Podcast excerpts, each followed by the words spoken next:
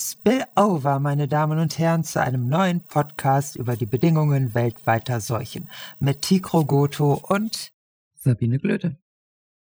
Wir haben ja jetzt schon so viel geredet über die Pandemie und wo sie herkommt und über Fledermäuse und solche Sachen. Über ganz viele Tiere schon, ja. Ja, jede Menge. Und natürlich auch über die Tatsache, dass sich so ein Virus nicht einfach von einer chinesischen Hufeisenfledermaus oder einer Zibetkatze automatisch auf den Menschen überträgt, sondern dass es in der Regel Zwischenwerte gibt. Und das sind sehr häufig domestizierte Tiere. Nicht immer, auch Wildtiere, richtig? Auch Wildtiere. Also Pangolin zum Beispiel äh, ist ja in Verdacht geraten, dass er bei SARS-CoV-2 ein Zwischenwert war. Aber ständig passiert es nicht nur, dass unter domestizierten Tieren halt Seuchen ausbrechen, wie jetzt die dritte Coronavirus-Pandemie 2017, SARS, die nur unter Schwein ausgebrochen ist, weil es Menschen nicht infizieren konnte, das Virus, sondern es passiert halt auch ständig, dass Menschen, die mit diesen domestizierten Tieren in Kontakt sind, durch die Viren, die dann in Schweinen mutieren und anderen domestizierten Tieren, also Schweine sind recht gute Mischgefäße für Viren, die dann Tier-Mensch transversibel sind für den Spillover, also dass es halt überspringt auf den Menschen. Das passiert halt ständig und ein Grund dafür ist natürlich auch der schlechte Zustand der Tiere. Ne?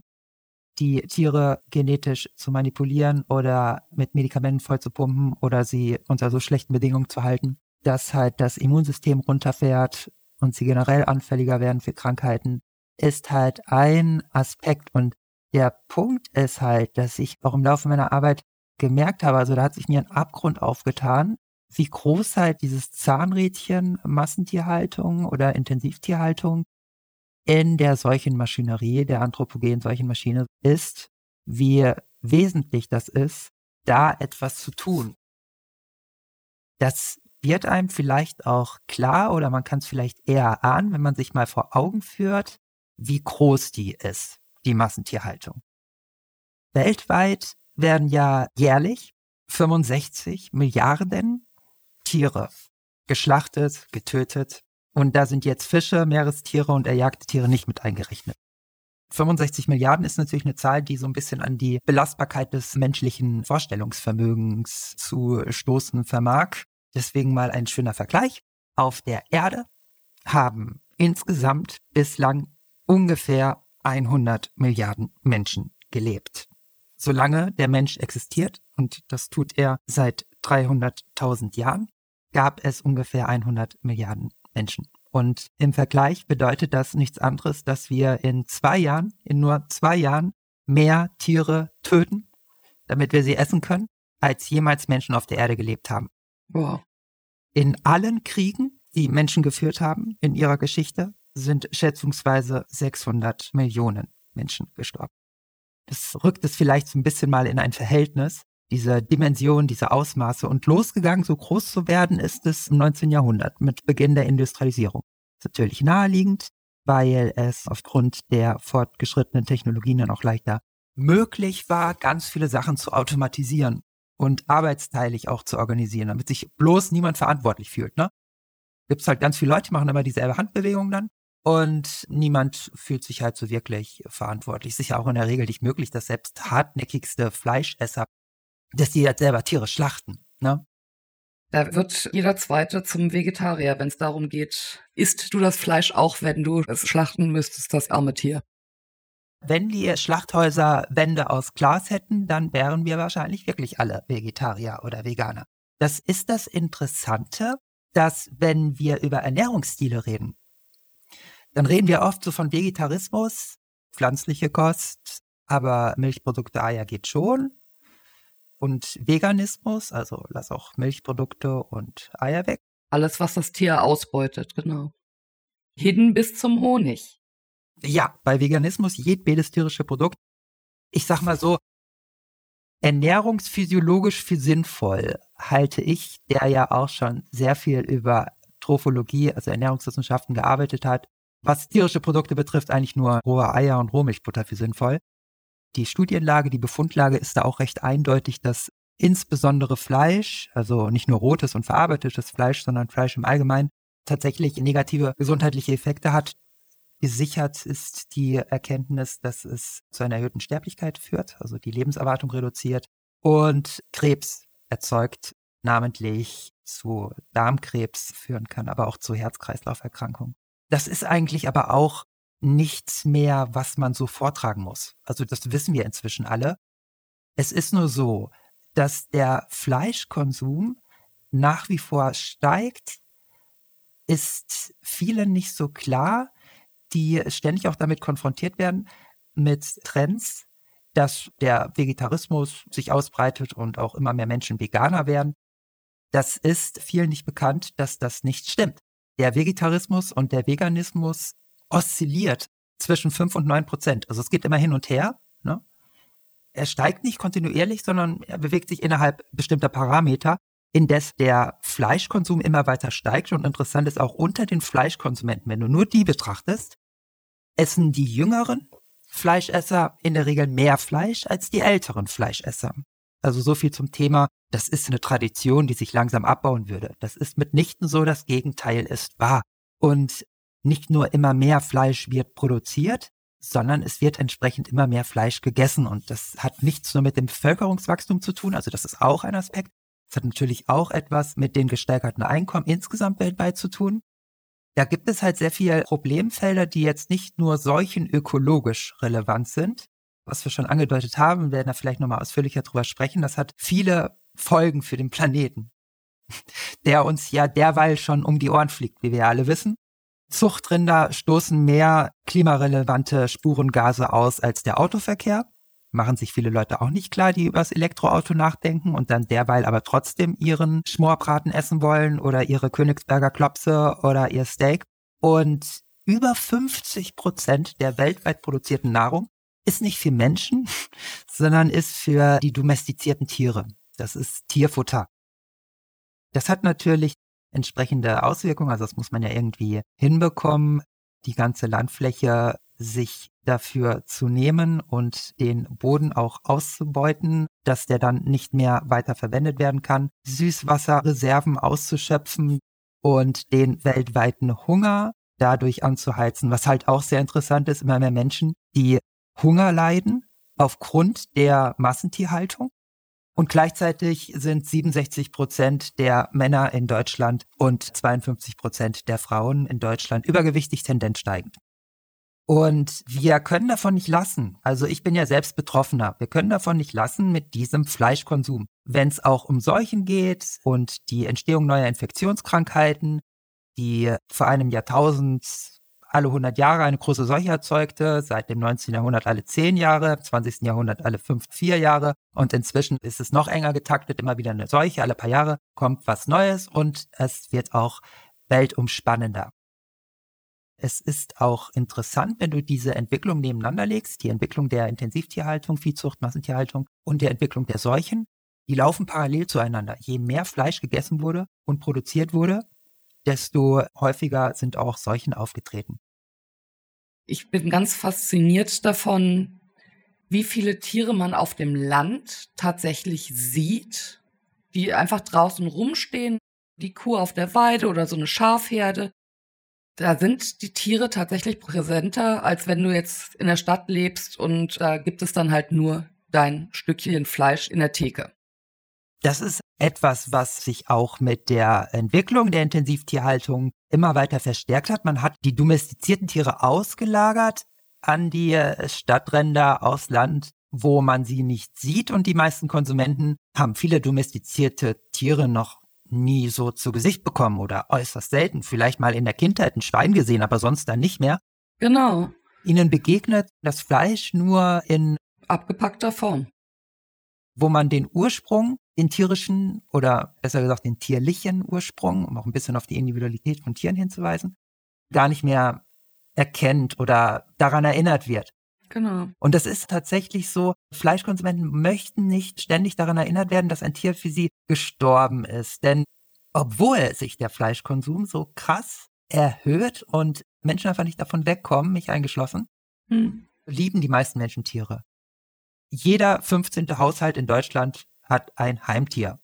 Haustier ist falsche Begrifflichkeit. Haustier ist eigentlich die Bezeichnung für domestizierte Tiere. Ne? Genetische Isolation über Generationen hinweg, dann hat man ein Tier domestiziert. Das ist dann das Haustier im fachwissenschaftlich jetzt korrekten Sinne. Also man spricht eigentlich von Heimtieren. So, aber viele Leute besitzen Heimtiere. Die werden dann ihre Freunde. Viele Menschen betrachten, hier gibt es auch interessante Studien zu, als Familienmitglieder. Ja? Setzen sie quasi therapeutisch ein. Da gibt es auch gute Untersuchungen zu. Diese Menschen gehen weniger zum Arzt durchschnittlich im Jahr, die ein Heimtier besitzen.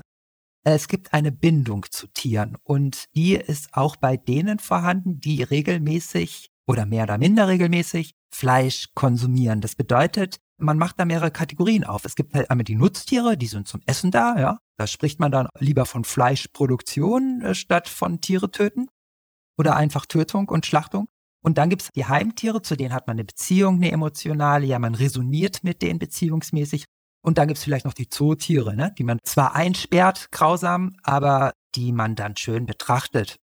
Und zu einem guten Zweck. Wir wollen sie ja schließlich von der Liste der bedrohten Tierarten wegkriegen.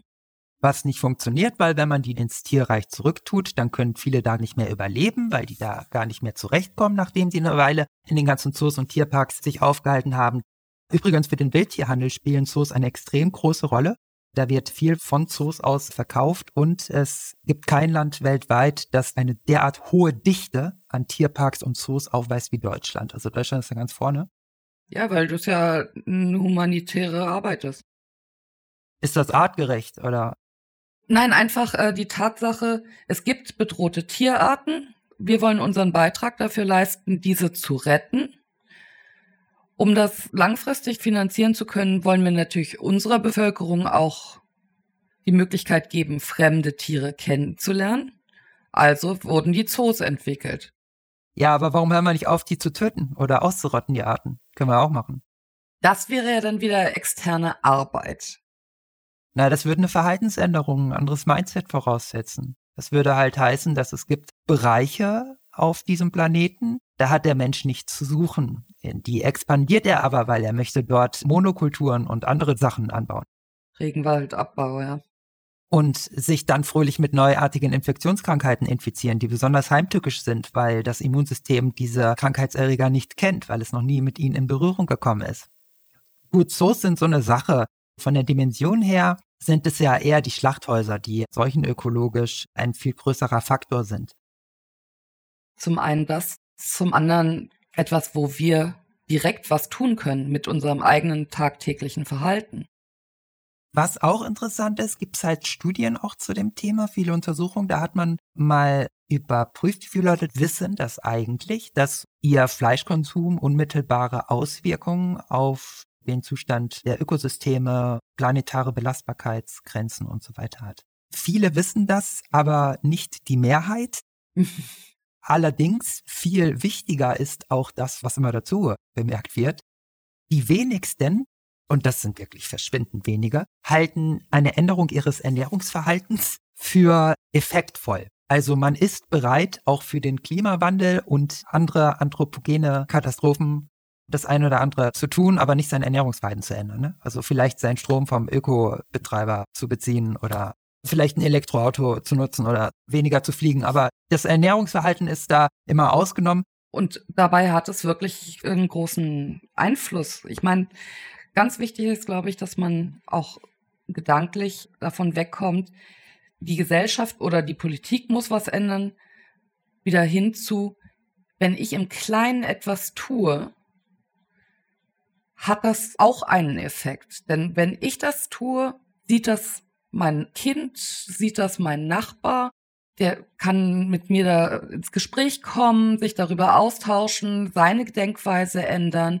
Und so fängt dann ja auch ein Umdenken von unten an. Meine Eltern haben noch einmal die Woche den Sonntagsbraten gehabt. Ansonsten gab's Suppe oder Pellkartoffeln mit Quark. Gerade jetzt ist ja wieder schön die Saison für sowas. Eintöpfe sind toll. Es gab viel Gemüse und Fleisch war eigentlich etwas Besonderes. Und wenn ich mir dann anschaue, wie ich dann selber aufgewachsen bin, da war Fleisch was Alltägliches. Da wurde dann schnell mal das Schwein in die Pfanne geworfen oder es wurden Buletten gemacht, die Königsberger Klopse, es ist alles unheimlich ergiebig, es ist halt gehacktes, dem sieht man das Tier ja nicht mehr an. Ob das dann Schwein, Rind oder gemischt ist, ist auch egal. Es war Fleisch fast jeden Tag. Und wenn man da einen Tag in der Woche mal aussetzt heutzutage, tut das niemandem weh. Aber es hat dann wieder diesen Dominoeffekt. Wenn jeder einen Tag weniger in der Woche Fleisch isst, ernähren wir uns gesünder, wir brauchen weniger Tiere, wir brauchen weniger Tierfutter. Es wird ja inzwischen schon zu Dumpingpreisen verkauft, das Fleisch. Die Menge hat extrem zugenommen, die verkonsumierte Menge. Ja, nicht nur das. Es ist ja nicht nur das Produkt, das günstig und in Masse vertrieben wird, sondern es ist auch nochmal eine unheimliche Menge an Lebensmittelabfällen. Da gab es auch mal eine Zeit, da hat man noch mehr vom Tier verarbeitet als heute, was eben daran liegt, dass der tierliche Ursprung nicht mehr erkannt werden will. Die Gliedmaßen, Hände, Füße, ist es absolutes No-Go. Zunge essen auch nur noch wenige oder Hirn oder Innereien. Innereien. Also es wird immer weniger vom Tier verarbeitet, was das Ganze noch weniger nachhaltig macht. Aber das ist ja ohnehin nicht der Fall, wenn die Ressourcen, die allein für die Fleischproduktion draufgehen, um ein Vielfaches höher sind als bei allen anderen Lebensmitteln, aber weniger als 18 Prozent der Tierprodukte der weltweiten Ernährung decken oder des Ernährungsbedarfs. Das ist nicht ökologisch, das ist nicht nachhaltig. Es ist aber auch interessant, mal zu fragen, warum kommen wir davon eigentlich nicht weg? Über 70 Prozent der Deutschen sind für Tierschutz. Die sind für das Tierwohl. Aber wenn wir über Tierwohl, domestizierte Tiere reden, dann reden wir immer über artgerechte Haltung, was witzig ist, weil artgerecht ist nur die Freiheit. Wir reden über humane Schlachtung, finde ich auch sehr witzig. Im Grunde zwei sich semantisch einander widersprechende Begriffe zusammengemacht. Humane Schlachtung. Ja, siehst du, ich hatte bei den Zoos ja auch humanitäre Rettung gesagt. Es ist irgendwie im Hinterkopf drin. Wir reden von Fleischproduktion statt von Tötung, habe ich schon gesagt. Bei Geflügel ist besonders interessant, da geben wir sogar die geschlachteten Tiere nicht zahlenmäßig ein, sondern nach Tonnen. Wie viel Tonnen geschlachtet werden, ganz interessant. Die Bundesstatistik gibt ja jährlich Pressemitteilung raus, wie viel da geschlachtet wird. Also das Ganze wird über Sprache verharmlost verharmlost und wir distanzieren uns natürlich von der letztlich Wahrheit über die Sprache. Aber wir distanzieren uns auch räumlich von den Tieren, indem wir das alles hinter verschlossenen Türen stattfinden lassen, von Schlechtern machen lassen, die dann aber auch arbeitsteilig organisiert sind, sodass sich da auch niemand so recht verantwortlich fühlt. Niemand fühlt sich so recht verantwortlich, ist organisierte Verantwortungslosigkeit durch die Arbeitsteilung. Und das Ganze funktioniert ja nur deshalb, weil wir haben sozusagen die Gewalt an Tieren institutionalisiert. Wir haben sie sozusagen im stillen Einvernehmen aufgeteilt. Wenn ein Tier privat gequält oder getötet wird, ruft das öffentliche Empörung und unmittelbaren Widerstand hervor. Die Menschen sind schockiert über sowas. Aber auf institutioneller Ebene, Milliarden von Tieren jedes Jahr, das berührt niemanden. Das interessiert keinen. Und die Frage ist, wo das herkommt. Weil wenn du jetzt mal gegenüberstellst, Hund, beliebtes Heimtier in Deutschland, das beliebteste, beliebter als Katze. Und dann gucken wir mal Schweine an. Nach Geflügel die Nummer zwei, was da jedes Jahr allein in Deutschland äh, geschlachtet wird. Weil wir haben das ja in unserem Wertesystem in verschiedenen Kategorien aufgeteilt. Ne? Da gibt es die Heimtiere, da haben wir eine Bindung, die mögen wir. Und da haben wir die domestizierten Tiere und das ist einfach, das sind Rohstoffe. Die sind zum Essen, die schmecken halt gut. Viele Leute essen halt Fleisch, weil es schmeckt halt einfach und dann ist auch schon zu Ende. Was wiegt denn so ein Suppenhuhn? Ein Kilo? Ein ganzes Huhn mit Kopf und alles? Sechs, sechs, fünf, sechs Kilo? Fünf, sechs Kilo. Kann das schon auf die Waage bringen, komplett. Wird natürlich geköpft, gerupft dann noch, ne? Ja, ja, ausgenommen alles. Also eine, eine Pute oder eine Gans, klar, aber so ein Brathähnchen? Ja, das ist weniger. Da gibt's aber auch eine Spanne. Anderthalb, zwei Kilo mehr, vielleicht zwei, acht höchstens.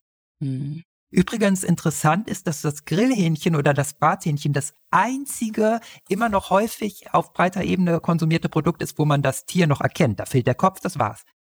Stimmt. Der Rest ist komplett entfremdet, unkenntlich gemacht. Und warum zum Teufel ist die Unkenntlichmachung so wichtig?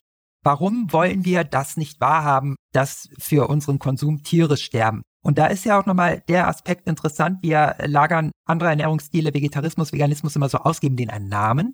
Es gibt auch eine Bezeichnung für Fleischkonsum, der lautet Kanismus oder ältere Bezeichnung Omnivorismus. Kannst auch Kanophagie sagen. Aber das sind unpopuläre Begriffe.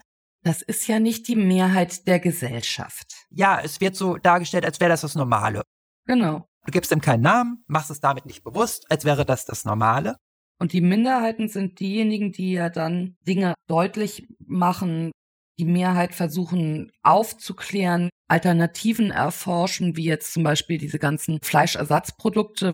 Da hat sich ja viel getan in den letzten Jahren. Zellfleisch, Laborfleisch. Stimmung machen, dass die Industrie ausweist, was für tierische Produkte in den ganzen Sachen drin sind. Ich meine, Gelatine in Gummibärchen. Da hätte ich, wäre ich nie auf den Gedanken gekommen, dass Gummibärchen Tiere töten. Ich esse meine Süßigkeit und es ist eigentlich ein Tier. Und erst durch den Kontakt oder die Aufmerksamkeit, die Vegetarier auf solche Themen gerichtet haben, ist mir aufgefallen, Gelatine, aha, steht tatsächlich auch mal auf der Verpackung drauf, ist ein tierisches Produkt und das ist in mehr Dingen drin, als man sich überhaupt vorstellen kann. Also da muss man sagen, Hut ab für diese Aufklärungsarbeit und es sollten auch mehr Leute aufmerksamer durch die Gegend gehen, was die ganzen Endprodukte überhaupt angeht. Da ist schon viel getan, wenn man weiß, was man isst. Es gibt interessante Untersuchungen zu Veganern und Vegetariern, warum sie zu dieser Ernährungsweise vorgedrungen sind, weil die meisten dringen ja dazu vor, werden wir sozialisiert mit Fleischkonsum als etwas Normales. Und das hat mich wirklich überrascht. Die meisten Leute, die so essen, also kein Fleisch mehr, die sind nicht aus gesundheitlichen Gründen dazu gekommen und nicht aus ökologischen Gründen, also Umweltschutz und so, sondern aus ethischen Gründen. Das bedeutet, sie haben erkannt, dass Tiere Individuen sind, Personen mit einem reichen Gefühlsleben, teilweise intelligenter als Hunde wie Schweine beispielsweise, leidensfähig, wie wir, Bewusstsein, biografisches Gedächtnis, eigene Persönlichkeit. Wow. Bei Schweinen ist das besonders beeindruckend, wenn wir weitermachen wie bisher. Dann müssen wir trotzdem eine Sache ändern. Wir müssen aufhören, Schweine zu schlachten, ganz ehrlich. Lieber Hunde essen. wie es in Deutschland bis in die 70er Jahre, 1970er Jahre auch legal war. Ne? Ja. Das ist ja alles so willkürlich. Muss dir auch mal vorstellen, es gibt unzählige Tierarten und sehr viele davon sind essbar und auch genießbar. Pferdefleisch, Hundefleisch ist sehr schmackhaft, können die Leute in Asien, China heute immer noch viel zu erzählen. Und wie viele Tiere essen wir denn? Zwei Hände voll, maximal 12, 13. Populär sind Geflügel, Schwein, Rind, manchmal noch Schaf, Ziege, Ente, Truthähne, Puten, Zeug. Das war's im Wesentlichen. Dann gibt's noch ein paar so exotische Ausnahmen letztlich, das sind total wenig Tiere, die wir überhaupt als passionierte, hartnäckige Fleischsüchtige essen wollen können, meinen essen zu können. Bei dem anderen bekommen wir Ekel. Keine Insekten. Die meisten Leute sind dazu nicht bereit, aber das ist halt interessant, dass auch vor dem Hintergrund, dass wir jetzt den Veganismus und Vegetarismus immer so als etwas Besonderes, etwas so Außenseitertum, das nicht Normale empfinden als Otto-Normalverbraucher sozusagen, der in der Regel nicht sehr viel darüber nachdenkt, wie er ist und was er damit anrichtet, sich selbst und dem Planeten, sondern es ist halt auch so, dass ich als Fleischesser ganz viel machen muss, erst einmal mit meinem Überzeugungssystem und meinem Wahrnehmungssystem, um mich überhaupt in die Lage zu versetzen, Fleisch essen zu können. Ich empfinde Ekel, wenn ich den Kopf noch dran sehe. Ich empfinde sogar Ekel, das wissen wir aus Studien, wenn ich die Knochen sehe. Wenn Sie das ursprüngliche Tier, empfinden Sie Ekelabneigung, Sie sind nicht mehr bereit. Es gibt Studien, die hartnäckige Fleischesser wählen dann tatsächlich, wenn allein schon im Restaurant, wenn ich statt Rindfleisch und Schweinefleisch, hat man mal in einer Studie überprüft, nur Schwein und Kuh schreibe. Auf die Speisekarte wählen weniger Leute das Gericht, die wählen dann sogar teilweise kein vegetarisch, sondern verlassen das Restaurant. Also das ist interessant, wie ich mich präparieren muss, um überhaupt Fleisch essen zu können. Das bedeutet, es ist offenbar das wäre dann erstmal die Hypothese, nicht das normale Fleisch zu essen, sondern ist das normale erstmal kein Fleisch zu essen. Es gibt ja drei, grob jetzt, Formen der Rechtfertigung des Fleischkonsums, die 87, 88 Prozent aller Rechtfertigungen abdecken. Drei Kategorien.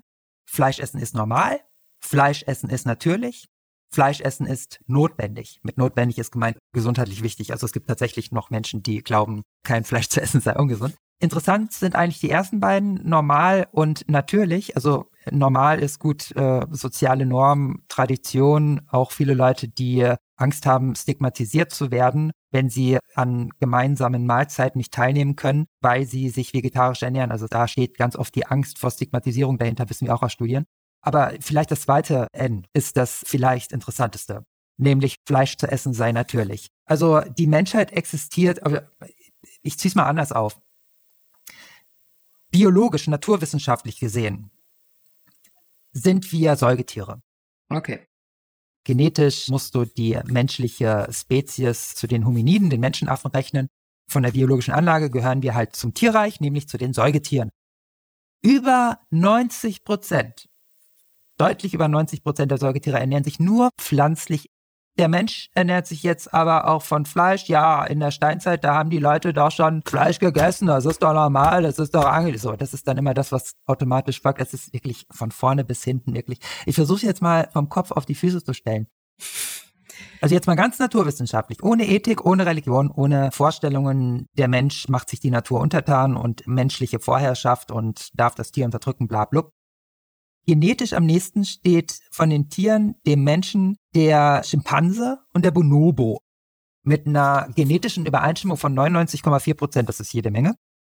Danach kommt der Orang-Utan mit einer genetischen Übereinstimmung über 98 Prozent und danach der Gorilla mit einer genetischen Übereinstimmung von 97 Prozent, 7.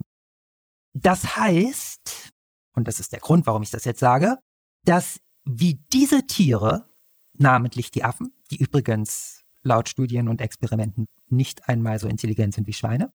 Wie die sich ernähren, hat für den Menschen seine Natur physiologisch, was die Ernährung betrifft, einen gewissen Aussagewert. Das heißt, wenn wir diese Tiere angucken, dann können wir schon ein bisschen Indizien, also keine Belege, aber Indizien darüber Hinweise sammeln, was möglicherweise unserer Spezies auch angemessen wäre. Und um es kurz zu machen, die ernähren sich alle komplett pflanzlich, in seltenen Fällen von Insekten, nie jedoch von Fleisch ernähren sich diese Tiere. Jetzt gucken wir nochmal auf die menschliche Spezies. Genau. Von den Affen kommend, ja, von diesen Hinweisen und der Tatsache, dass die meisten Säugetiere sich ohnehin pflanzlich ernähren. Um jetzt mal bei dem natürlich Fleisch zu essen, sei natürlich zu bleiben. Seit wann jagt der Mensch Tiere? Seit wann isst der Mensch Tiere? Was glaubst du? Du hast das eingangs doch schon gesagt. Schon immer. Es das heißt ja auch fressen und gefressen werden. Eben nicht. Das ist der Irrtum. 20.000 Jahre gibt es erst die Jagd auf Tiere durch den Menschen. 300.000 Jahre existiert der Mensch, hat sich nur pflanzlich ernährt. Es ist eine historische Kuriosität, eine historische Neuheit. Sozusagen ganz jung ist der Fleischkonsum bei Menschen. Okay. Es ist sehr gut untersucht. Ich habe mich sehr lange damit beschäftigt. Es gibt Berge von Belegen dazu. Und jetzt zur Massentierhaltung, die ja erst seit dem 19. Jahrhundert stattfindet, aber die Domestizierung des Tieres, die gibt es erst seit 10.000 Jahren. Ne? Also 20.000 Jahre ist der Mensch Tiere. Seit 10.000 Jahren domestiziert er sie auch und die weit überwiegenden Teil, den Großteil seiner eigenen Geschichte hat der Mensch, die menschliche Spezies, sich so ernährt, wie seine nächsten Verwandten es heute noch tun, eben erwähnt.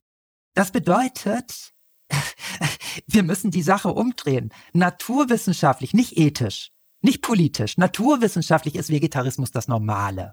Ja. Nicht Fleischkonsum. Und jetzt kommen wir zur Psychologie zurück, um jetzt den Bogen wieder zu kriegen, worüber wir am Anfang so viel geredet haben. Mhm. Was wir machen müssen, unkenntlich machen des Fleisches, die Schlachtung auslagern, hinter verschlossenen Türen, arbeitsteilig organisieren.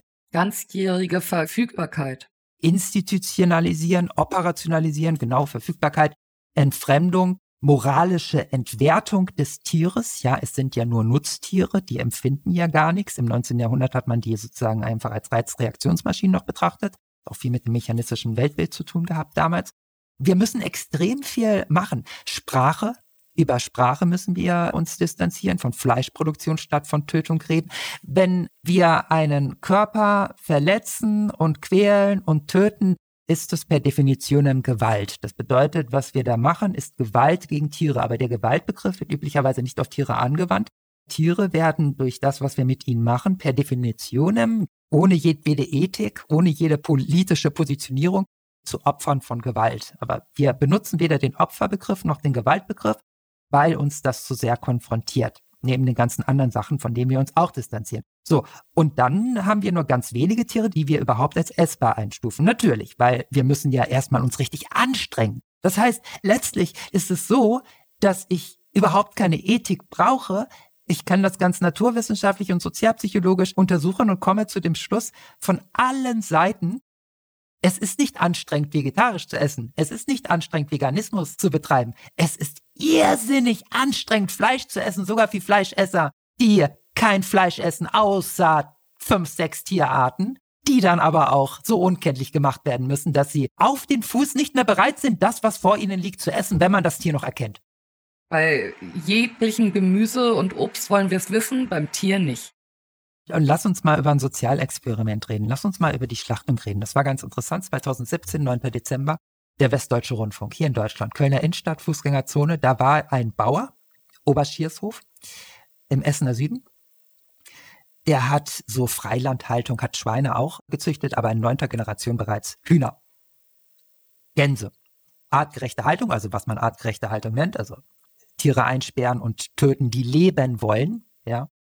Das war dann ein Hofladen, der da auch war, Freilandhaltung unter freiem Himmel und so weiter, ne? Glückliche Hühner, das haben die Kunden dann immer gelobt und so weiter. Und man konnte im Hofladen schon bestellen. Und das hatte den Vorteil, dass das Tier am Tag der Schlachtung schon verkauft werden konnte und nicht gelagert werden musste. Das Fleisch galt auch als besonders oder gilt, den Hof gibt's immer noch, als besonders wohlschmeckend und zart und so weiter. Beste Ausstattung, die man sich denken kann, Huberschießhof. So, da meinte jetzt der, der Bauer Weber, wir schlachten die Tiere mal öffentlich seit dem Anfang des 20. Jahrhunderts ist man ja davon weggegangen, dass so etwas noch sichtbar ist für die Menschen, weil es immer zur Erregung öffentlichen Ärgernisses führt und die Leute das abstoßend finden. Aber er meinte halt, er findet, dass die Fleischproduktion zu weit weg ist vom Kunden mhm. und es sollte schon mal irgendwie auch Aufklärung stattfinden, wie so ein Tier produziert wird und was da alles so der Hintergrund ist. Du redest auch von Tiere produzieren jetzt habe ich ihn eben zitiert, aber auf die Sprache sind wir schon gekommen. Also ich versuche das nur bewusst zu machen, diese Sprache. Also ich versuche alle Begriffe reinzubringen. Also ich meine, ich habe jetzt in meinem Buch auch versucht, eine möglichst klare Sprache zu finden, insofern ich mich immer bemüht habe, die Sache beim Namen zu nennen. Zum Beispiel, indem ich von Tierleichenteilen geredet habe oder geschrieben habe. Das sind de facto Leichenteile, die wir essen. Die Sprache nimmt einen recht großen Raum ein, auch in meinem Kapitel über diese Psychologie des Fleischkonsums das muss alles auf den Tisch. Wir müssen uns die Sache bewusst machen, weil Gedankenlosigkeit und wenig Bewusstheit ist halt ein ganz wichtiger Aspekt. Wir können ja gleich nochmal über kognitive Dissonanz auch sprechen in dem Zusammenhang, ne? Das Fleischparadoxon. Ich liebe Tiere und will sie trotzdem essen. Aber jetzt nochmal zu dem Experiment. Öffentliche Schlachtung. Das ist nämlich extrem interessantes Sozialexperiment. Das will ich dir schon seit Wochen erzählen, weißt du? Also da war jetzt dieser Bauer, der hat sich mit dem Westdeutschen Rundfunk in die Kölner Innenstadt gestellt, da so aufgebaut, einen Stand und so weiter. Einer vom Westdeutschen Rundfunk hat den Marktschreier gespielt. Weihnachtsgänse, Weihnachtsgänse zu verkaufen. Wir verkaufen hier Weihnachtsgänse. Und der Unterschied war aber, die Tiere, die konnte man da noch sehen, lebend. Die Gänse, wie sie da rumlaufen, zehn Stück insgesamt. Frische Weihnachtsgänse, frisch geschlachtet, können Sie mitnehmen. Naja, frisch geschlachtet waren sie ja noch nicht. Also werden sie dann, ne? Mhm. Wenn ein Kunde sich zum Kauf entscheidet. Und die Leute gucken sich das an und machen Fotos mit ihren Smartphones, wollen die Gänse streicheln, Kinder wollen mit ihnen spielen, halten das für so eine Attraktion. Niemand denkt ernsthaft, dass die da jetzt geschlachtet werden öffentlich. Kann sich keiner vorstellen. Die werden da jetzt nicht echt geschlachtet und so, sagen die Leute. So, nach ungefähr 20, äh, 30 Minuten kommt der erste Kunde. Er hat kein Problem damit, das zu sehen. Der findet das auch heuchlerisch, das alles so unkenntlich zu machen und steht dazu und kauft jetzt eine Gans so. Sucht sich eine aus, beziehungsweise Weber hat einen ausgesucht, hat ihm dann nochmal gezeigt, über Begutachtung, hat er noch ein bisschen erzählt, wie die ganz gelebt hat und so, ne? Mhm. Und dann geht's los mit der Schlachtung. Das Tier wird dann erstmal genommen, das wird dann erstmal da festgeklemmt mit dem Kopf, dann werden für 15 Sekunden, das ist ja gesetzliche Vorschrift, 180 Volt Strom durch den Kopf geschossen, das Tier ist dann tot. Die Leute stehen alle da geschockt, das ist wirklich öffentlich für alle sichtbar gewesen und trauen ihren Augen nicht. Manche wenden sich entsetzt ab, andere Leute fangen an zu heulen. Unglaublich, was da für ein Mitgefühl auf einmal bei den Leuten, die mit ihren Pelz- und Lederjacken dann da stehen und erst einmal sehen, woran sie sich eigentlich beteiligen. Dann wird das Tier geköpft, der schneidet dann dem Tier den Kopf ab. Das darf dann in einem Eimer für ein paar Minuten ausbluten. Das Tier kommt dann als nächstes in einen Kessel, da wird es dann gekocht und dann wird das Tier gerupft, also die Federn werden dann entfernt. Klassische Verarbeitung und Zerlegung, also zerlegt nicht, also kriegt sie dann ganz, aber kriegt sie dann halt so frisch, ne, zubereitet, sozusagen geschlachtet. Kauft die Gans, die beiden, also Pärchen, zwei ältere Leute, sagen, dass sie damit kein Problem haben. So wird halt ein Tier produziert, haben sich auch ein bisschen aufgeregt. Alle essen jeden Tag Fleisch und dann regen sich die Leute gleich auf, wenn da mal eine Gans gerupft wird. Interessant ist, was dann passiert ist, nachdem ein Tier geschlachtet worden ist. Naja, die Hemmschwelle wurde überwunden wahrscheinlich. Also erstmal kam der Ordnungsdienst. Der wurde gerufen, dann durfte Weber den erstmal die Gesetzeslage vorlegen, ne? Tierschutzgesetz. Im Tierschutzgesetz ist eine öffentliche Schlachtung nicht verboten. Okay. Sie wird auch nicht explizit erlaubt, aber sie ist nicht verboten. Die einzige Vorschrift, die wichtig ist, dass das entsprechend betäubt wird und das Schmerzempfinden des Tieres auf diese Weise, bevor es geschlachtet wird, ausgeschaltet wird. Das ist sozusagen gesetzlich Vorschrift, das muss passieren.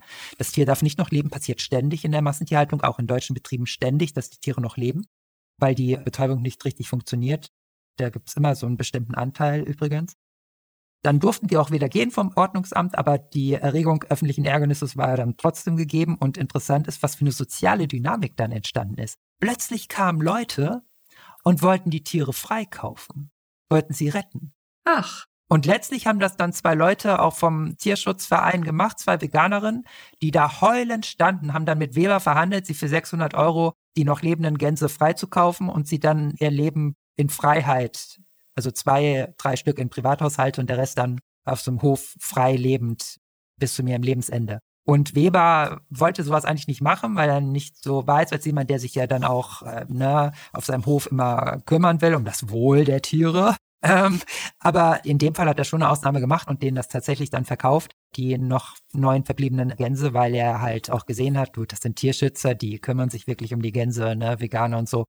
Hat er eine Ausnahme gemacht und die Veganer haben dann natürlich aber auch erstmal eine Aktion, haben dann rumgefragt, erstmal Spenden, Geld gesammelt, um das Geld dann zusammenzubekommen. Das hat dann tatsächlich funktioniert. Und ich kann dir, ich behaupte, ich behaupte, du könntest dieses Experiment, das gar nicht schlecht designt war, das war ziemlich gut, beliebig oft wiederholen und es würde immer denselben Ausgang nehmen.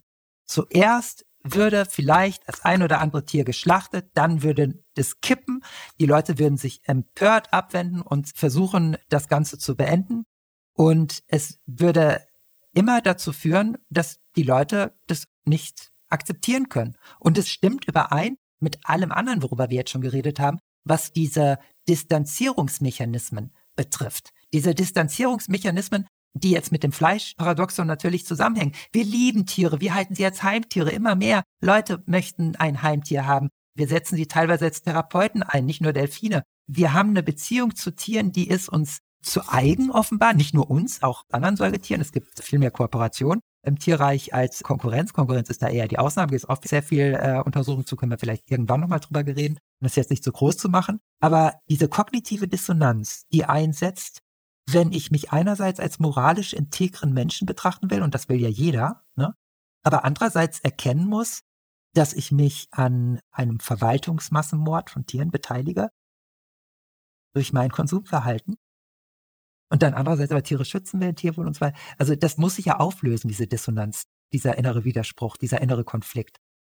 Und das geht halt nur durch Distanzierung. Und da gibt es viele zunächst passive Mechanismen, das einfach ausblenden, wegschauen, haben wir schon drüber geredet, räumlich, sprachlich, aber das geht halt auch aktiv. Durch moralische Entwertung beispielsweise. Ne? Die menschliche Spezies, die dürfe das, die Vorherrschaft, das sei sozusagen natürlich. Der Mensch stünde hierarchisch über dem Tier oder über bestimmte Tierarten, was halt naturwissenschaftlich überhaupt nicht haltbar ist. Wenn wir halt auch so gucken, woraus leiten wir das denn ab? Diesen besonderen Status, den moralischen, den Rechte-Status, Recht auf Leben des Menschen. Die Würde aus der Personalität, aus der Bewusstseinsfähigkeit, dem Geist, autobiografisches Gedächtnis, dass wir eine Geschichte haben können als Individuen. Und dann stellen wir fest, all das haben Schweine auch. Auf eine extrem beeindruckende Weise, worüber wir vielleicht auch nochmal sprechen können. Letztlich geht es ja um Seuchenökologie. Ja. Ich habe einfach aus meiner historischen Untersuchung, weil am Anfang bin ich historisch rangegangen, ich habe erstmal geguckt, was haben die Leute eigentlich immer alle so gegessen? Mhm. Und wir regen uns alle über China auf, Fledermaussuppe und ach, da essen die ja Hunde und in Guangzhou wird alles gegessen, was Beine hat, außer Tische und Stühle. Fühlen wir uns immer so moralisch überlegen in einer besseren Position, als wäre das alles vernünftiger, was wir hier machen. Wir haben in Deutschland bis ins 20. Jahrhundert Pferde gegessen, Hunde gegessen. Sehr gesund. Es gibt in Belgien in ländlichen Regionen Österreichs und manchmal in der Schweiz, obwohl es da illegal ist, auch noch Menschen, die sowas heute essen. Viele Tierarten, von denen wir uns nicht mehr vorstellen können, sie zu essen, eine Abneigung haben. Also es ist letztlich beliebig, weil es ist nie so gewesen historisch, dass wir uns auf die empfindungsärmeren, mit weniger Bewusstheit ausgestatteten Tiere gestürzt haben, um sie zu essen, zu domestizieren, als Nutztiere zu missbrauchen, und auf die intelligenten Tiere gestürzt, die wir dann als Heimtiere verwendet haben, sondern es ist letztlich dezionistisch gewesen, also sozusagen per Entscheidung, letztlich beliebig kulturell und sozial ausgehandelt worden. Auch ökonomische Gründe. Ich meine, so ein Rind kann viel Fleisch liefern und du kannst es von der Nasenspitze bis zum Schwanzende ja auch verbrauchen. Äh, ökonomische Gründe hat es teilweise auch, gab es ja auch Probleme mit Hunger, zum Beispiel in den Weltkriegen. Ne? Klar. Da hat man dann auch lieber zu Dachhase gegriffen mal. Ja. Dachhase ist eine andere Bezeichnung für Katzen, weil Katzen können auf Dächern rumlaufen. Oder die Konquistadoren im 16. Jahrhundert haben auch das Wasserschwein als Fischart definiert, um auch während der Fastenzeit Fleisch essen zu können und so weiter. Also wir machen uns da was vor, wir sabotieren uns selbst auch über Sprache, na klar. Aber das haben wir ja schon alles implizit erwähnt.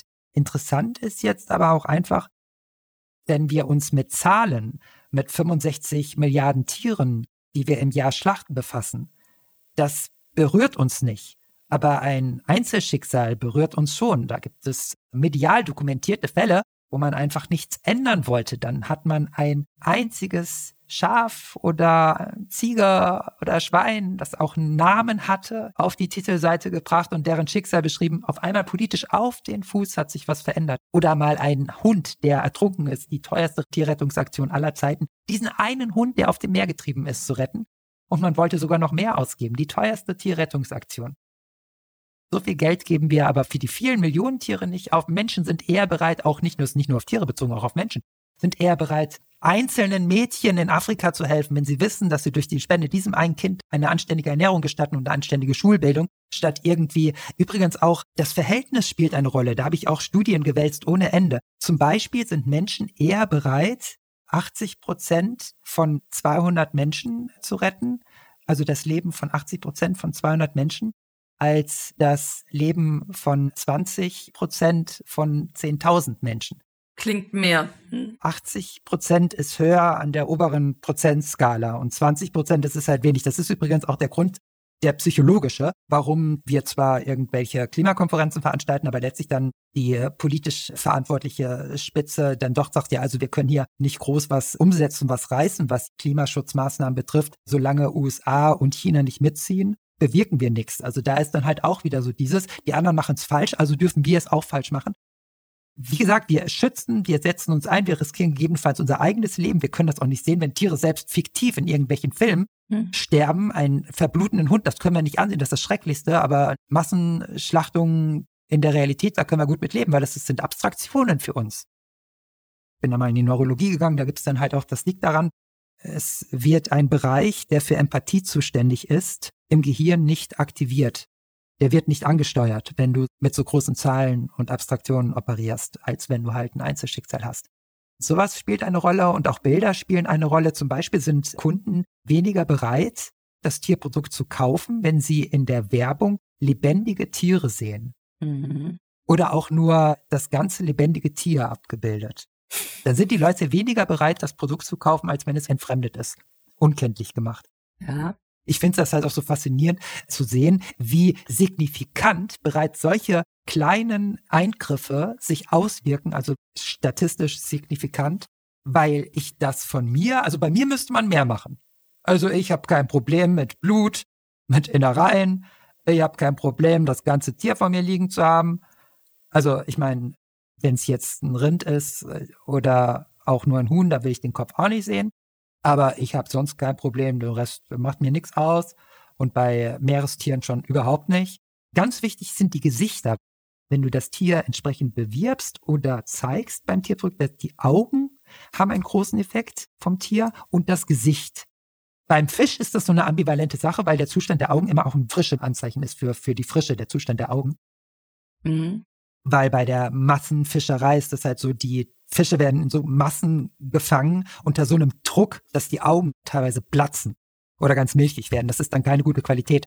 Wenn die Augen noch lebendig wirken und richtig ausdrucksstark, dann ist es immer ein Gütezeichen, ein Qualitätszeichen. Und deswegen ist es eher etabliert, dass die Leute da beim Fisch, wenn sie da den Fisch vor sich liegen haben, dann noch den ganzen Fisch dann auch serviert bekommen heute noch, ne? Aber im Übrigen alles weg, alles weg. Auch Hände und Beine, furchtbar, geht gar nicht sogar diese Hähnchenschenkel, so, ne? Da sieht man mit Knochen und so. Da kannst du kaufen im Supermarkt, aber viel beliebter Hähnchenbrust. Hähnchenbrust ist viel beliebter, nicht weil es besser schmecken würde, weil die Leute weniger erkennen, das Unkenntliche. Also haben wir jetzt alles drüber geredet, über Unkenntlichmachung und sobald wir sehen die Schlachtung, sobald wir sehen auch nur ein Bild vom Tier, sobald wir auch nur in der Vorstellung, sei es Unterhaltungsindustrie, sei es Berichte über das Leid von Tieren ganz weit weg, ein Einzelschicksal, wo es konkret wird. Wir können nicht mehr, wir können kein Fleisch mehr essen.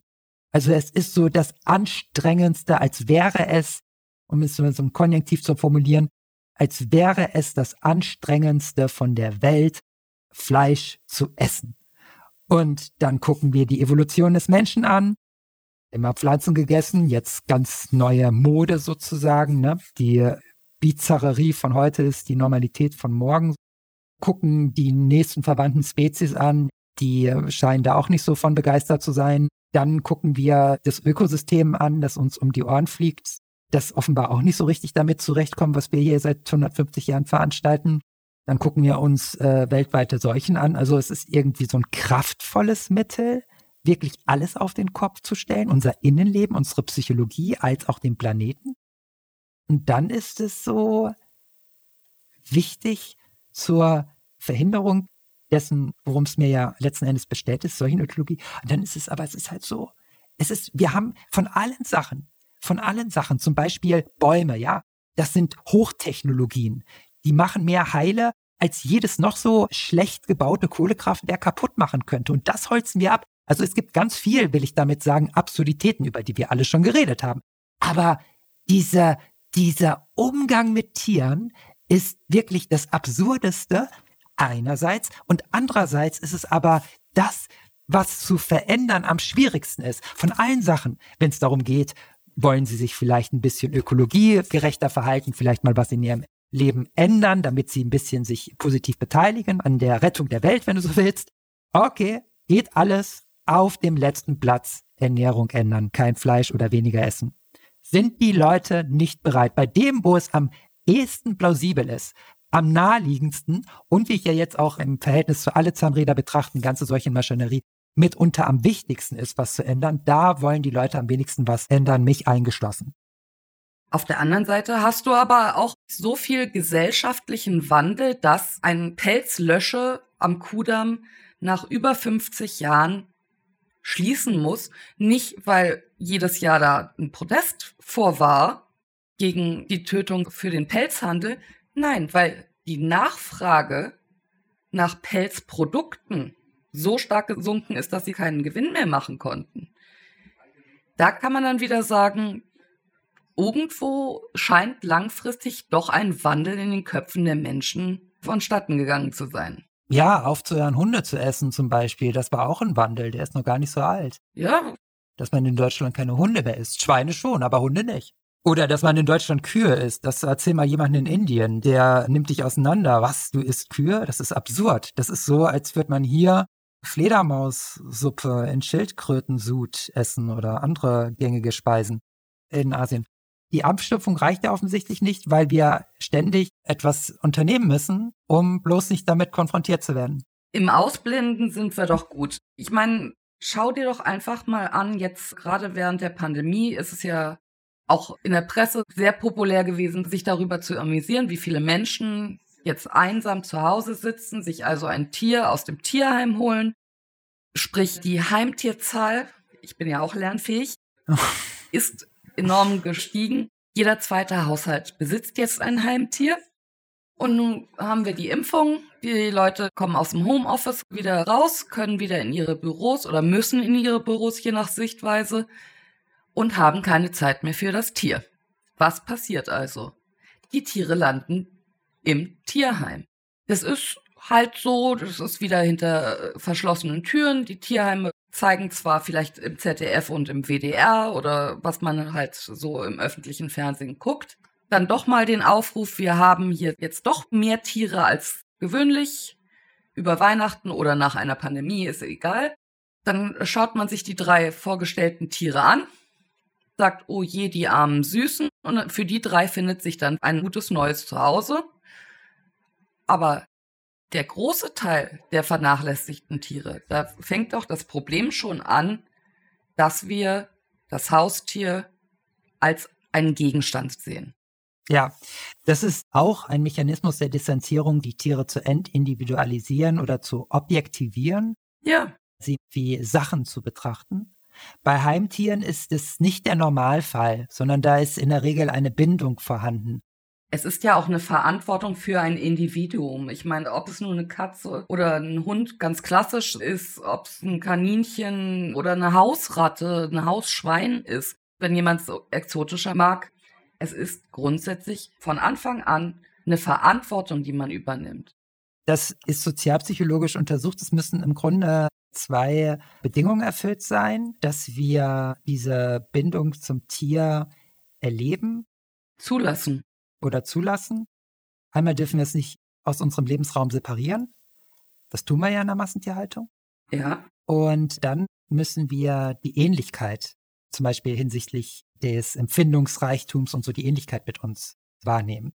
Wenn wir diese nicht wahrnehmen, dann haben wir auch weniger Probleme damit, weniger kognitive Dissonanzen, innere Konflikte, wenn das Tier getötet wird. Deswegen ist es zum Beispiel so, Krabben oder Meeresfrüchte, Scampis und so, da ist diese kognitive Dissonanz ganz gering ausgeprägt. Ist mitunter am niedrigsten in den Studien, wo man dann vergleicht, bei Rindern und Schweinen ist es schon ausgeprägt. Es gibt übrigens ein anderes Experiment, auch in der Fußgängerzone. Da hat man den Leuten nur Bilder gezeigt, ne, aus der Massentierhaltung, nur Bilder, und hat dazu ein bisschen was erzählt. Und das hat dann tatsächlich in vielen Fällen zu überarbeiteten Überzeugungssystemen geführt, sozusagen, also dass Menschen ihre Einstellungen verändert haben. Ob das langfristigen Effekt hat, darf man bezweifeln. Aber letztlich müssen wir aus allen Richtungen immer wieder feststellen, das müssen wir einfach zur Kenntnis nehmen, dass wir offenbar nicht mit Abstumpfungen auskommen. Wir müssen uns im Gegenteil präparieren, um überhaupt ertragen zu können, Tiere zu töten und zu essen. Wir müssen das Produkt selbst präparieren. Wir müssen selbst in den Schlachthöfen, die hast du angesprochen, das wäre noch wichtig. Es gibt ja einen Unterschied bei den Konsumenten, die im stillen Konsens sozusagen mit der Schlachtung stehen durch ihren Konsum und den Schlechtern selbst. Auch da hat erst die Institutionalisierung die Bedingung geschaffen, das in so großem Stil umzusetzen, die Massentötung, wie das der Fall ist. Und die arbeitsteilige Organisation. Also wie gesagt, das ist tatsächlich so in den Schlachthäusern. Da gibt es Leute, die führen immer dieselbe Handbewegung aus was Geflügel betrifft, Hühner, die getötet werden, da gibt es Schlachthäuser, die laufen fast vollständig automatisiert. Das sind alles Mechanismen der Distanznahme, die auch nötig ist, weil von Anfang bis Ende ein Tier als Einzelindividuum zu schlachten, also wirklich als Einzelhandlung samt der damit einhergehenden und bewussten Verantwortung für das eigene Tun, das geht einfach nicht. Das schaffen wir einfach nicht. Und das ist jetzt keine normative Aussage, sondern einfach erstmal eine Feststellung. Du findest diese Leute nicht. Also es gibt solche Leute auch, aber das sind ganz seltene Exemplare, die ein ganz ausgeprägtes spezisistisches Überzeugungssystem, also Spezisismus, das ist die Diskriminierung von Lebewesen aufgrund Artzugehörigkeit, analog zu Rassismus und Sexismus. Solche Leute, die dazu noch in der Lage sind, die so einen ausgeprägten Spezisismus innehaben, natürliche Herrschaft des Menschen über die Tiere und ein Naturrecht, Tiere zu töten und zu essen, daraus ableitet, aus voller Überzeugung, nicht aus, aus Gedankenlosigkeit, wie in der Regel der Fall, sondern aus voller Überzeugung neigen auch zu rechtsextremen Positionen, Autoritarismus und Rassismus und Sexismus tatsächlich. In sozialpsychologischen Studien ist das sehr gut nachgewiesen. Das ist halt auch ein heikles Thema, worüber wir vielleicht auch noch reden können. Also eine niedrige psychologische Hemmschwelle. Letztlich ist die Erkenntnis so, dass der Umgang mit Tieren überträgt sich auch auf den Umgang mit Menschen. Das sind Menschen, die haben auch generell im Umgang mit anderen Menschen äh, weniger Empathie, bringen sie auf. Und das ist auch ganz einleuchtend, dass sich psychologische Haltungen generalisieren. Das, da geht es ja auch in dem zwölften Kapitel, das ich dir schon geschickt habe, im anderen Zusammenhang drum, diese Generalisierung als ein ganz wichtiger Mechanismus. Also dieser Mechanismus der Generalisierung setzt natürlich auch in Bezug auf die Beziehung zu Tieren ein. Also dass wir generell anders in Beziehung zu anderen Menschen gehen. Deswegen wurde ganz zu Recht eingewandt, solange Deutschland als größtes Schlachthaus Europa und andere Länder das tun, was sie tun zurzeit mit den Tieren. Solange wir das weitermachen, werden wir auch in Sachen sozialen Frieden immer an Grenzen stoßen. Interessanter Aspekt eigentlich ist es klar. Man muss halt wirklich nur mal sich damit befassen. Und zwar in einer Zeit der Fiktionalismen bevorzugt meiner Empfehlung nach nur noch das, was am besten untersucht ist, nämlich peer-reviewte, begutachtete, der Scientific Community zugänglich gemachte Experimente, empirische Daten, Studien und am besten immer selber und komplett durcharbeiten und auf niemanden hören und sich freimachen von jeder persönlichen Meinung und Überzeugung und maximal naiv, dumm an die Sachen rangehen und nur das aufnehmen, was von dem, was wir wissen können, am gesichersten ist und dann einfach schauen, einfach anschauen. Sozusagen nicht im Urteilsmodus, wie die Leute immer sofort alles in die Schublade stecken, sondern im Befragungsmodus. Das ist bei mir der große Vorteil gewesen, dass ich mich wie ein Naturwissenschaftler mir vorkomme, weil das ist eine Berufskrankheit als Kunsthistoriker dass ich nie im Bewertungsmodus oder Urteilsmodus bin, sondern immer im Wahrnehmungsmodus. Nur beschreiben. Und aus der Beschreibung folgt der Rest von selbst. Mhm. Das ist schön, weil du beschäftigst dich dann als jemand, der das dann in dem Fall von mir didaktisch vermittelt bekommt oder überhaupt mehr wie eine Reise, wo du selbst betrachtest und wie eine Öffnung. Und wenn ich aber hingehe als militanter politischer Aktivist und Veganer beispielsweise, weil diese Leute sind teilweise sehr unangenehm, wie militant die unterwegs sind, dann verenge ich ja. Ich provoziere ja Widerspruch. Und das ist ein ganz großes Problem. Deswegen ist das Kapitel auch zu lang. Ich muss es noch kürzen. Ich bin wirklich am Rumprobieren. Wie kann ich eigentlich das Ganze aufziehen, um es zu erreichen, dass die Leute zu Ende lesen und nicht sofort weglegen und mich in eine Schublade schieben, weil es ist unsagbar schwer, klar über Tiere nachzudenken. Das ist unsagbar schwer. Bei mir im Kopf poppt auch super viel auf. Das Thema Fleisch und Fleischkonsum hat so viele Facetten. Und wenn man sich nur eine mal ein bisschen genauer anguckt und drüber nachdenkt, was kann ich tun? Das ist wie so ein Fraktal, ne? Ja, ja. Du zoomst rein genau. und dann kommt dasselbe nochmal eine ganz große Struktur und so. Deswegen, ja, ich habe ganz viele Sachen jetzt auch nur punktuell reingeworfen, aber das mit der Anonymisierung hatten wir ja auch schon. Das ist halt das sogenannte Fleischparadoxon, gibt es auch sehr viel Forschung zu. Gibt es eine Publikation, die das Ganze eingeführt hat, das war schon Ende der 70er Jahre. Und in dem Zusammenhang spricht man immer von der dadurch ausgelösten fleischbezogenen kognitiven Dissonanz, also Meat-Related Cognitive Dissonance. Das ist halt der Grund für passive Dissonanzreduktion. Also da gibt es verschiedene Strategien, die auch ausführlich identifiziert wurden. Und darauf folgend, falls das nicht funktioniert, weil irgendwann wird man immer zu sehr konfrontiert, aktive Mechanismen, Strategien der Dissonanzreduktion. Der Grund ist einfach eine empirische, nicht ethische, nicht religiöse, auch nicht stammesgeschichtliche Feststellung, sondern das empirische Datum, dass wir haben offenbar ganz große Schwierigkeiten als Menschen, uns mit den Tieren nicht verbunden zu fühlen. Das heißt, wir stellen keine empathische Verbindung zu Tieren her, sondern wir arbeiten, arbeiten und strengen uns gehörig an, um dieses Band durchzuschneiden. Und ein Bild, ein einziges Bild vermag, und das haben wir auch angesprochen, bereits ausreichend bei sehr, sehr vielen, nämlich signifikant vielen Menschen, tatsächlich ein Effekt zu erzeugen, der sich dann auch im Handeln bemerkbar macht.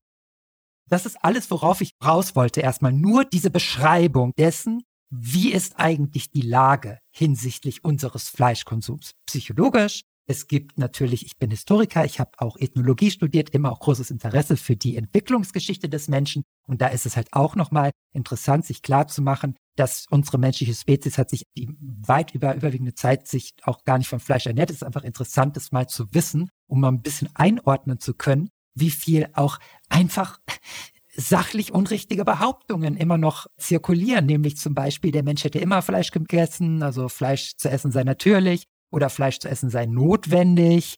Das fand ich spannend. Oder Fleisch zu essen sei eben das Normale. Hunde zu essen war normal. Hier auch in Deutschland. Also, also Normalität ist auch ein bisschen schwierig. ich hatte ganz am Anfang, fand ich super interessant, wie ist die Fledermaus oder das Fledertier genauer eigentlich symbolisch in uns repräsentiert. Aber das Schwein, das ist so interessant auch hinsichtlich oder die Tiere generell, wie wir sie symbolisch repräsentieren. Jedes Land hat sein eigenes Wappen mit Tier und es gibt äh, die Tier, also unter den Metaphern sind Tiermetaphern die mitunter häufigsten Metaphern, die es überhaupt gibt, weil sie so kraftvoll und so aussagekräftig. Die ganze, ganzen Fabeln. Ja, Fabeln. Wir vergleichen Menschen mit Tieren, um besonders stark entweder sie zu entwerten oder Charaktermerkmale rauszustellen. Das ist in unserer Sprache so verankert, in unser Bewusstsein und in unser Denken. Unser Denken hat sich ja entwicklungspsychologisch aus der Sprache entwickelt, nicht umgekehrt. Auch eine gesicherte naturwissenschaftliche Erkenntnis. Das heißt, das ist so verankert. Und auch wenn wir gucken, wir schlachten Tiere, die zu den menschlichsten überhaupt, also in Anführungsstrichen menschlichsten überhaupt gehören. Entbehrt jeder Logik haben wir drüber geredet. Aber auch wiederum der Hinweis darauf, wie wichtig die symbolische Repräsentation ist. Die symbolische Repräsentation ist im Grunde das Tier, mit dem wir konfrontiert sind. Wir haben eigentlich mit Tieren selbst keinen wirklichen Umgang, wenn wir sie so weit von uns wegtun, räumlich und sprachlich, sondern wir sind eigentlich nur mit den inneren Repräsentationen, also den inneren Vorstellungen konfrontiert. Und deswegen gibt es auch diese historische Kontingenz. Deswegen fluktuiert das immer alles so. Deswegen ist es letztlich so beliebig. Oh ja. Ich würde sagen, wir haben jetzt überall mal reingeprügelt und ich glaube, uns selbst als auch unseren Zuhörern schon grenzwertig viel gegeben, um sich entweder weiter Gedanken zu machen, sich inspirieren zu lassen oder in den Widerstand zu gehen und uns für verrückt zu erklären. Panisch abzuwenden, ja.